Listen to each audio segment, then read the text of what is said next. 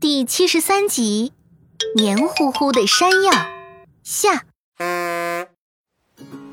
康康因为双手的奇痒难耐，整个五官都皱在了一起。他不停的抓挠着，此时已经抓得越来越红。哎呀，哥哥哥哥，我手上怎么了？我的眼睛已经好了呀，而且医生也没有说会传染到手上。康康，你别急，红眼病跟你手上的症状绝对没有关系。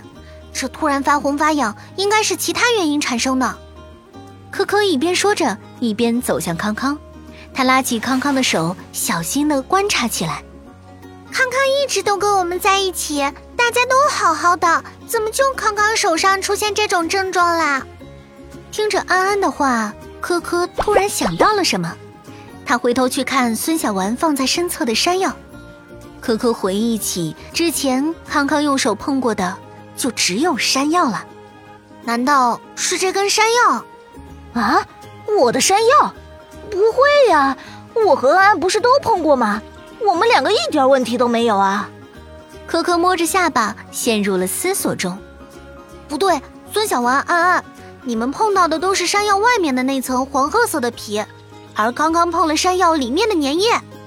听到科科这么一说，大家也意识到了这不同的地方。安安，你先送康康去医务室吧，我让放大镜爷爷来分析一下这个山药的粘液。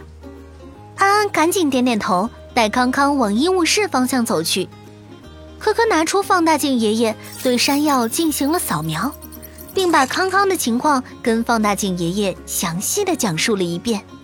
哎呦，这个山药啊，小朋友们在接触的时候一定要戴上手套，或者用布把山药包裹起来。千万别让山药跟皮肤直接接触，特别是山药里面的粘液。经过科学家研究，粘液里的皂苷类物质和尿囊素都可能是引发皮肤瘙痒的原因。放大镜爷爷，康康已经去医务室了，他的手不会有事吧？哼，没事没事，你们放心。如果以后不小心接触到了山药，就用肥皂洗洗手，或者用小苏打水。热水去冲洗一下就行了。引起康康双手发痒的元凶，总算找到了。科科和孙小丸也赶紧往医务室出发。这一次，孙小丸不再大大咧咧地拿着山药，而是找来了一张纸，小心地将山药包裹了起来。等科科他们到达医务室时，康康的双手已经不再瘙痒。小朋友们都明白了山药的威力，以后。再也不敢贸然去触碰了。